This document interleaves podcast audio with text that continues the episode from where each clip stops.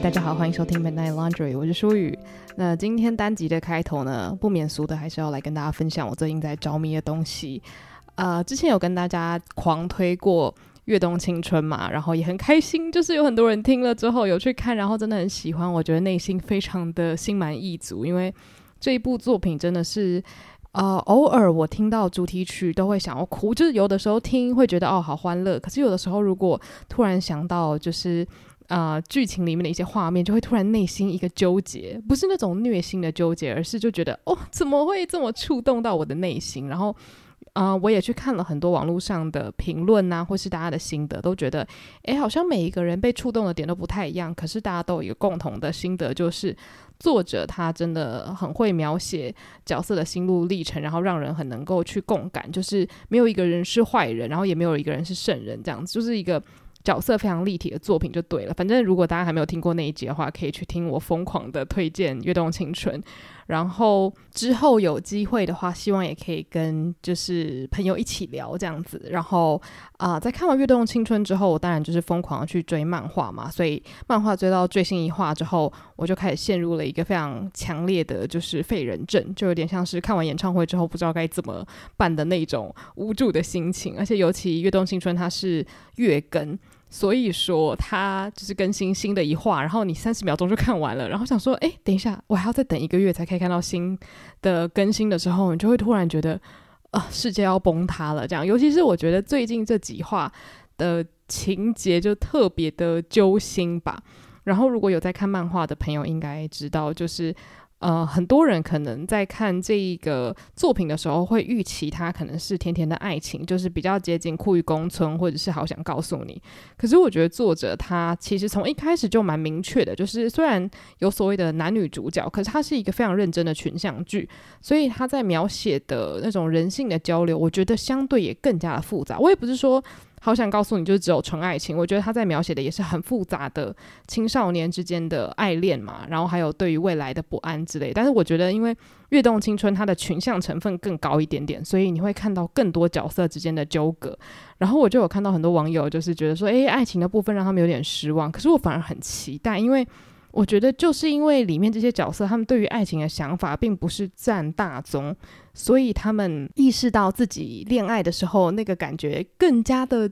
就是动人跟可爱吧，就是。因为这个不是他们原本想象中的生活，所以当突然有一个就是人让他们心动，或是他突然开始思考说爱到底是什么的时候，会突然就是更觉得说哦，好想知道他们未来会怎么样去理解自己的心意，或者是发现什么样子是爱情，什么样子不是爱情。但总之啊、希望之后有机会可以再跟大家多聊聊未来的发展，然后或者是跟朋友一起分享我们最喜欢的角色之类的，因为我觉得还有好多好棒的点没有提到。然后，反正在看完《跃动青春》之后呢，我就疯狂了迷上啊、呃、英兰高校男公关部。然后这个也是要感谢我朋友。那反正之后应该会有一个单集是献给英兰高校男公关部啦，因为我个人小时候是没有看过这个呃动画跟漫画，所以我一看的时候我就整个疯狂的沉沦，因为它真的在我心中就是真的很像神作诶，就是因为他的故事。很荒谬，可是又非常的抓人，然后情节安排什么都让我觉得非常非常的不过时。就是过了这么多年再看，我还是觉得他的什么安排都非常让人耳目一新。所以大家可以期待一下之后会有一集聊英兰高校男公关部。我自己内心现在也是非常的亢奋。但是呢，这一集开头其实想要跟大家推荐的是一部非常好看的动画。大家想说，你最近到底是看到多少动画？我只能说，我就是感谢我身边有很多的好朋友们，他们呃都非常不吝啬的推荐我，因为我就是一直在我的 IG 发疯嘛。就如果有听众有追踪的话，就知道我是那种，如果我迷上一个东西，我就是会没有办法。控制我自己，我就是会在我的所有的社群平台一直不停的发疯，然后说我最近喜欢什么东西，然后我的朋友就是看到我在发疯，所以他们就会跟着推荐我一些他们最近在着迷的东西。然后我就是有一个朋友，他就跟我说，他最近非常着迷在看一部作品，叫做《黄金神威》，然后他有特别说，哦，他不是那种少女剧，可是就是会让你一集一集忍不住看下去。所以当时我把英兰高校男公关部追完的时候呢，我又陷入了第二波的废人症嘛，想说哦天哪，我才刚看完一个神作，我不知道我下一步要看什么。然后我就想说好，那我要赶快点开我朋友推荐的这部《黄金神威》。然后在看第一集的时候，我就惊呆，因为啊、呃，他从第一幕就会让你有一种哦，它是史剧的感觉。就是他在讲的是日俄战争那个时候的事情。那虽然我本人的历史没有说很好啦，不过你大概也就知道说他在讲的是战争时期的日本。然后男主角山原他是在日俄战争打仗的士兵这样子。然后前几幕哦就非常的恐怖，就是 喷很多血。然后那个男主角山原他就大叫说自己是不死之身山原，然后。就挖爆敌人的眼珠子，然后我就想说，嗯，我我看了什么这样子？然后因为我完全没有去查黄金神威的故事背景，然后我就想说，反正我朋友推荐他一定好看，然后我就看下去了这样子。然后我本来就想说，OK，所以这个是那种硬汉动画是不是？OK，我可以承受。然后反正我就继续看下去，结果我就发现他的画风超级超级多变，就是上一秒我本来被喷血吓个半死，但是下一秒又突然很震惊。然后呢，又突然很卖萌，又突然很荒唐。就是我大概在第二三集的时候就发现了这件事，然后我非常的惊讶，因为一开始我想说，如果是以历史，然后跟当时在北海道的这种淘金，呃，有关系的话，就会觉得哦，好像是在讲一些那种非常尔虞我诈的冒险故事嘛。可是他的那个故事真的是。非常的下饭，因为他就是会在太过震惊的时候呢，突然来一个荒谬的翻转，或者突然来一个搞笑。可是那个搞笑又是很猝不及防。如果真的要讲这个故事大纲的话，大概解释就是说，男主角山原，刚我说他是一个士兵嘛，然后反正他就是在日俄战争的时候，呃，非常的勇猛，就是他怎么样都不会死，生命力很旺盛。可他不是那种什么超自然的那种超能力的战士啦，他就只是。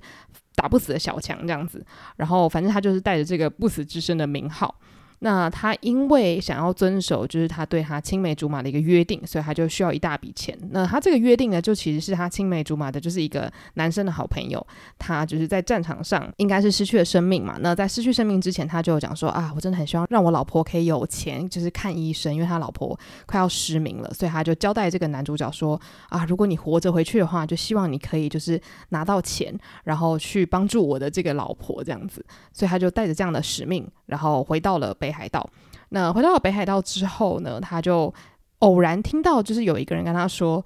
诶，就是在一个监狱里面有一个囚犯啊，他因为就是夺走了大笔的黄金，然后被抓起来，可是没有人知道他这个大笔黄金藏在哪里，所以说，呃，连那种警察啊，或是狱卒啊，都超想要把这个黄金的所在给逼供出来嘛。可是这个被抓起来这个囚犯他不是好惹的，他非常非常的厉害，他呢也不说到底在哪里。”可是他把这个藏宝的地点刺在其他囚犯的身上，然后他就跟其他囚犯说：“如果你们能够想办法逃出去的话，你们就是到某一个地方，然后我的同伙就会知道说，哦，你们背上这个刺青是什么意思，然后就会去找这个宝藏，然后你们也可以分一杯羹这样子。”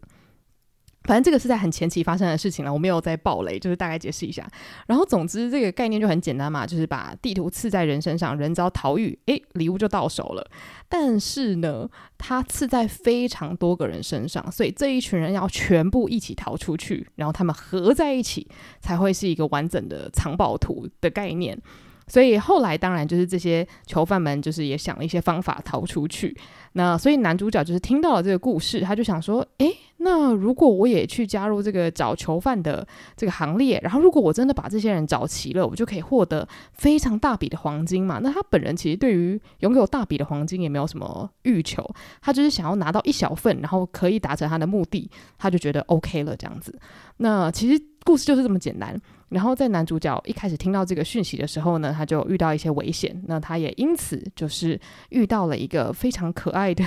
小女孩。然后这个小女孩她是属于日本的一个原住民，然后叫做爱奴族。我其实是第一次听到这个原住民，然后啊、我看维基百科是说她是。呃，日本跟俄罗斯那一带的原住民，但是现在很多都已经就是完全融入日本和人的生活了这样子。但总之呢，就是这个爱奴族的小女孩就遇到这个男主角，然后他们就因为一些原因，他们就决定结盟，一起上路。所以就是一个这么可爱的故事，就是一个不死之身的士兵，然后配上一个爱奴族的小女孩，然后他们一起就是。啊、去寻找这个黄金的下落。当然，一路上会遇到不同的人，然后可能会加入他们的团队，突然有种海贼王的感觉。但反正我觉得他这个故事厉害，就厉害在他的这个团员的组成会让你觉得，诶，好看在哪里？可是真的超级有趣。第一是我觉得就是小萝莉配上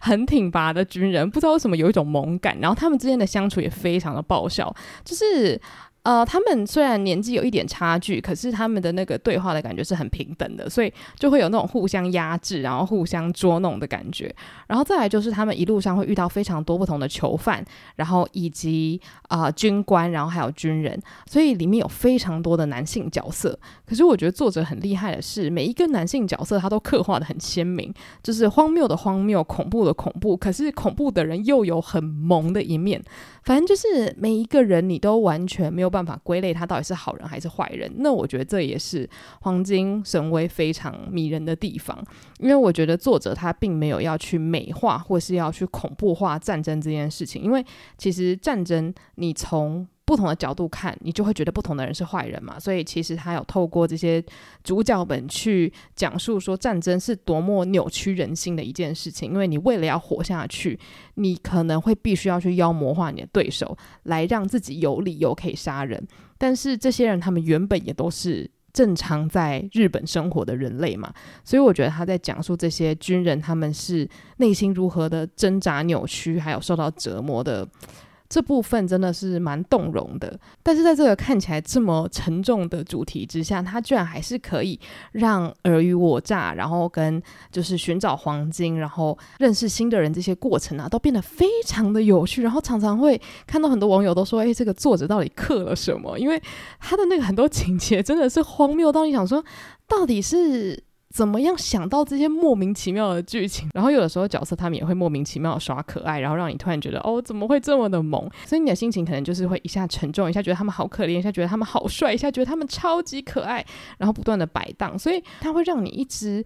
处于一种很亢奋的状态，然后你真的会想要一集一集的看下去，因为它真的有很多的阴谋跟很多的尔虞我诈。那这个部分，因为我觉得他写的真的蛮认真的，所以你会很想知道。到底葫芦里在卖什么药？然后再来就是你会边看边被这些角色的个人魅力给折服。所以一开始我可能觉得很坏的角色，我后面真的觉得哦，帅爆，就是他真的又坏又帅。然后他也不是坏的没道理，你知道吗？因为我个人最忌讳那种，就是他的坏只是为了要衬托出主角的好。可是《黄金神威》里面他并没有要去神化主角们。就例如说，我自己就非常喜欢，呃，刚刚我说就是一个不死之身军人跟一个小萝莉的组合嘛。然后我之前就有看到一些网友就是讲说，诶，为什么就是男主角每次要杀人的时候，女主角都会阻止他？可是女主角就是每次在山里要猎动物的时候，她都可以不眨眼的，就是杀松鼠啊、杀熊啊，然后杀狐狸啊什么的。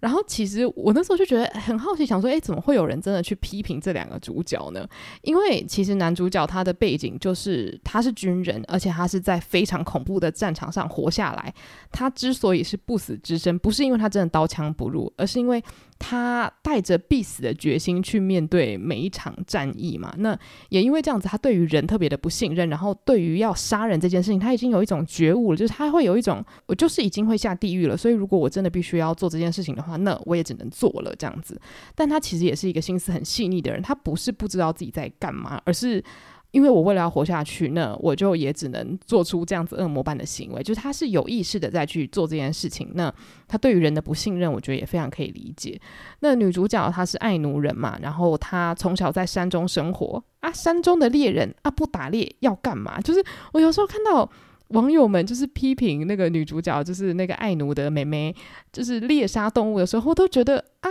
可是这就是他们那个族群的生存方式啊，他们就是在山里面。要生活，他当然就是采一些草啊，然后吃动物的肉嘛。而且我觉得他们呃在。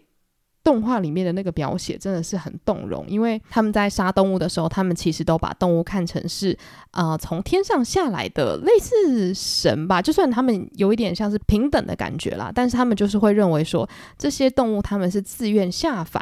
来就是成为人类的食物的，所以当你吃他们的时候，你要心存感恩，然后你也要好好的就是。把这件事情解决，然后让这些动物觉得说啊，那我是在人间有一个完美的生活，以后我还要再来玩。就是他们是抱持着一种循环的概念去看待这件事情的，所以我就觉得说，已经比现代的人有道义非常非常多了。怎么会有人还还去这样子批评女主角？我就非常的就是介意这件事情。所以我之前就有看到一个呃网友的评论，我非常喜欢。他讲说，其实这两个人的道德观的差异是来自于他们的背景。那他们之所以可以和平共存，就是因为他们理解彼此的差异，然后他们知道这样子根本上的不同其实是没有办法被改变的，因为这就是你生长的背景。可是你愿意去包容，你愿意去多听听对方怎么说。就例如说，男主角有的时候遇到威胁，他第一个想的是把那个人杀了。可是女主角她想的是，如果这个人他没有造成我立即的威胁，那我能不杀人就不杀人。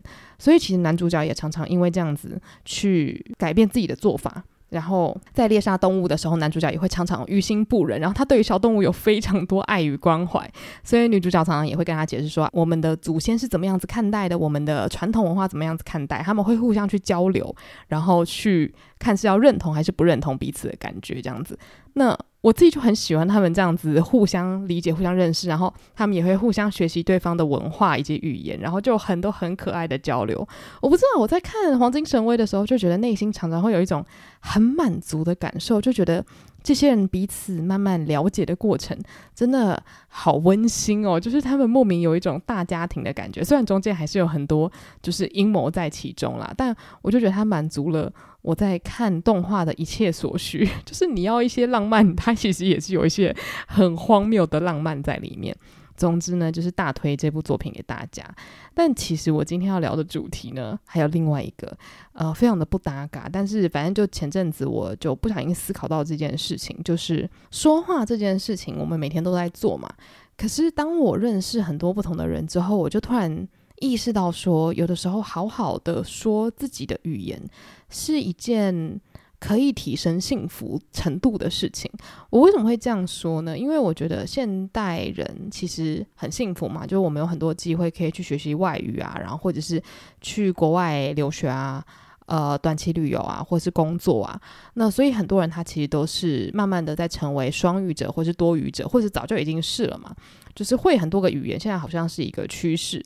那我自己也本来就觉得说，诶，好像这件事情是非常的棒，因为你会越多语言，你可以跟越多人去对话。可是同时，我们也会面临到一个问题，就是当你很常使用 A 语言的时候，你其他语言的能力可能就会慢慢退化，除非你也是不断的再去跟有那些语言能力的人去对话，或是你常常吸收啊、那些语言的知识嘛。那所以其实大家应该也常常经历到说啊，可能你小时候讲台语，然后长大之后慢慢失去这个能力，或者是还是听得懂，还是可以讲，可是变得比较卡，没有那么轮转，或者是说你可能本来英文非常的溜，可是因为很久没讲，就是你还是听得懂，你还是有那个能力在，可是真的要你去对话的时候，你可能会紧张。那又或者是日文、韩文、德语。反正随便，就是很多语言，大家应该都有经历过类似的状况。然后我觉得，像是呃，大家在学习一个新的语言的时候，可能一开始就会经历到一些蜜月期。例如说，你终于学会了好多个单字，然后你到那个地方旅游的时候，你可以使用那些单字去点餐啊，表达自己的需求啊，跟饭店人员沟通啊，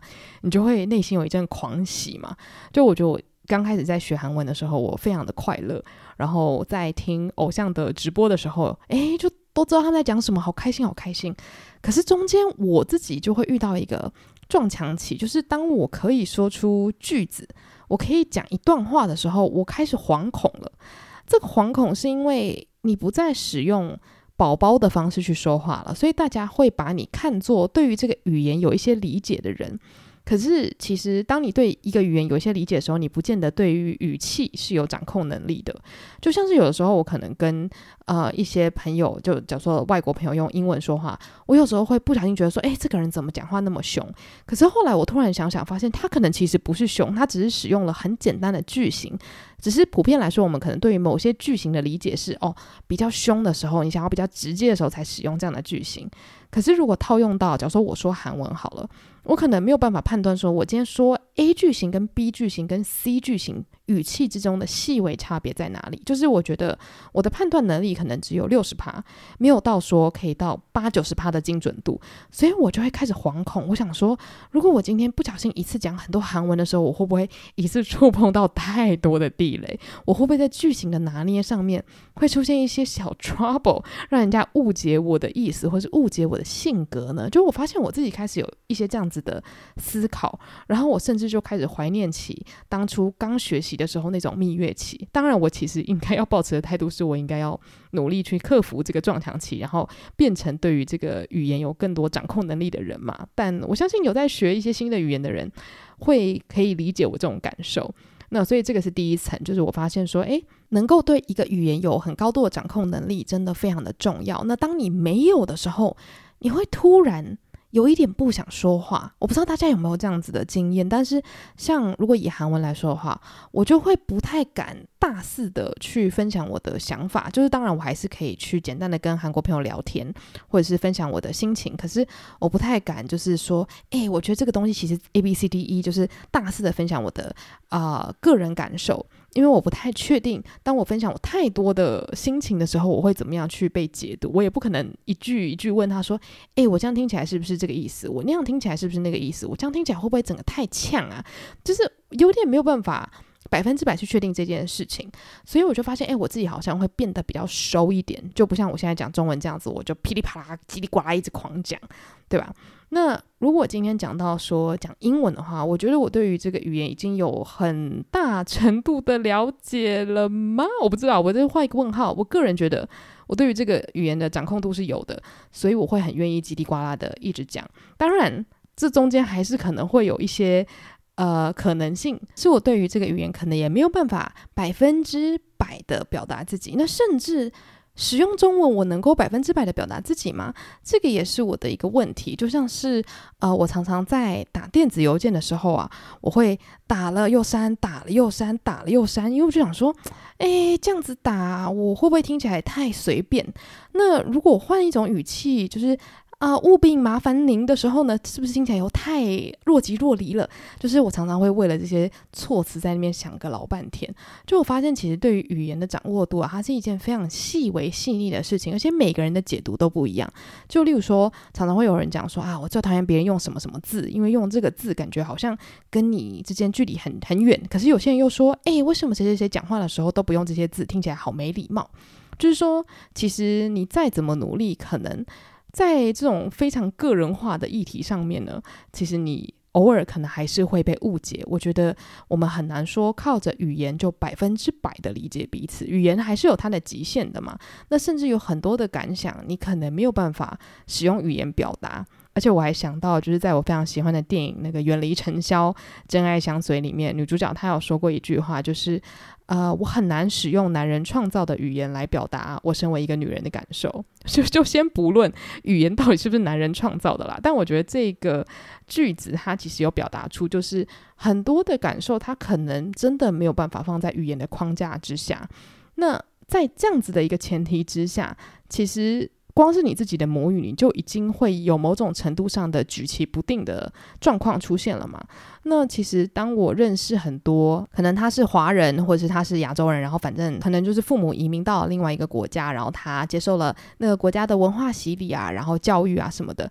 那其实我以前都会一直觉得说，哇，这种人真的是太棒了，因为他至少可能有两个语言是他的母语嘛，然后呢，他就可以在这样子的基底上去学习第三个语言，哇，那这样会是多棒的一件事情。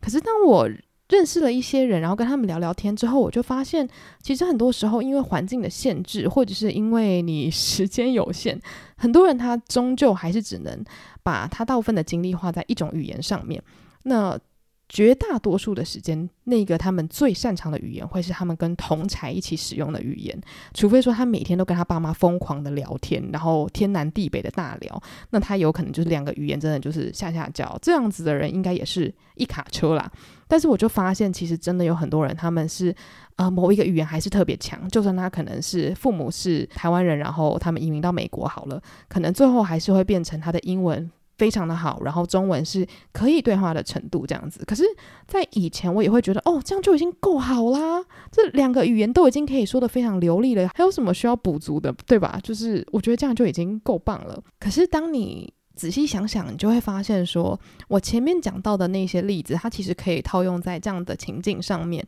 因为。你如果假如说今天英文比中文好，然后你的中文其实是可以日常对话的，那今天假如说有一群人他们只能跟你说中文，你愿意用中文跟他谈心吗？因为在谈心的过程中，你你会不停的需要去挖掘你内心的想法，你可能会需要用比较复杂的方式来表达你自己。可是当你的词汇量是比较简单的时候，你可能就没有办法百分之百的把自己想说的话说出来。那我觉得，当然也有些人他们是非常有意欲想要表达自己，所以不管怎么样，他一定会使使出他的洪荒之力，把所有的智慧挤出来，然后把自己想说的话说出来。可其实我认识的很多人，然后包括我自己，就是那种。如果我没有百分之百的把握，可以把我内心话说出来的话，我可能就会变成非常有所保留，我可能就会只说出三十趴的心情。那如果今天这样子的事情发生在啊、你跟你的同学之间，那可能你跟同学之间就会有一点的隔阂。那如果今天发生在你跟你父母之间，那他可能也会造成一种，诶，我跟他感情很好，我们每天都会说话，可是有一些话我没有办法对他说，不是因为我不想说，而是因为好像没有能力使用他们熟悉的语言说出来。那如果我使用我熟悉的语言，他们真的听得懂吗？他们可以百分之百的理解我吗？这个是一个问题。那在这么多不确定的因素下，我决定不说了。就我发现有的时候会有这样子的情况发生。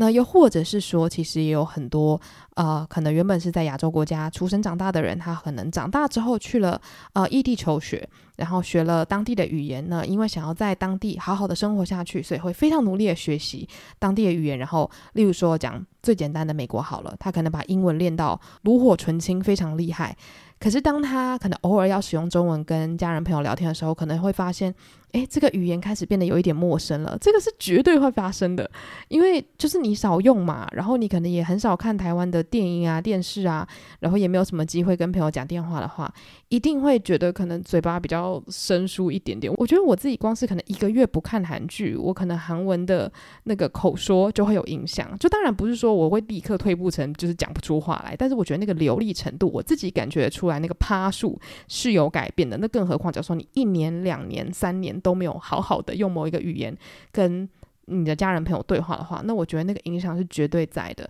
所以以前我可能都常常觉得说，很多呃，可能台湾人就说什么哦，我的中文变烂。我想说，怎么可能呢？这是你的母语耶。可是我现在其实理解，这是非常有可能，而且一直在发生的事情。那以前我可能都觉得说，哦，那如果退步就退步咯，反正你现在英文变得那么好，或是你现在日文、韩文变得那么好，没关系吧？但我现在突然就有一种内心很激动的感觉是，如果可以的话，我希望我们可以把每个语言都好好的练好，不只是为了说要告诉大家说，哎，我这个语言很厉害。我觉得是为了自己的幸福，因为当你把每个语言都练得越来越好的时候，你越可以确保自己有表达的意愿，你愿意让对方去了解你自己。除非你就是那种无论如何你都想要把自己的话说出去，那我觉得你非常棒，因为我觉得我自己就是那种，如果我不能百分之百确定我说出来的话是我想要表达出来的意思的话，我常常就会不说了。甚至在讲中文的时候也是，就是如果我一时之间没有办法整理好我的想法的话，我可能就是会闭嘴。我就会完全不辩论，不表达我自己。我不太确定这是不是一个好的习惯。我觉得在学习新语言上面，这并不是一个 很好的态度。可是这就是我自己的个性啦，所以我常常就是会比较希望可以准备好再说。那对于我来说，我需要做的事情就是真的要努力的去学习嘛，因为在努力的练习之下，我才有可能更好的去表达我自己。然后，在我看到很多人，他们可能对于自己一些朋友或者是家人表达上面有困难的时候，我也会觉得很难过，因为他们用另外一个语言是可以完美的表达自己的。可是今天可能换到跟父母的时候，他们会发现说，我已经没有能力使用那个语言去表达我自己，或甚至是如果要讲日常生活的事情都很轻松，可是今天如果要讲一些内心或是非常纠结的事情的时候，是一个。无能为力的感受，我说不出口，我没有那个语汇，我也不知道从何开始学。我觉得那种无助的感觉是让人很心疼的。然后我也希望，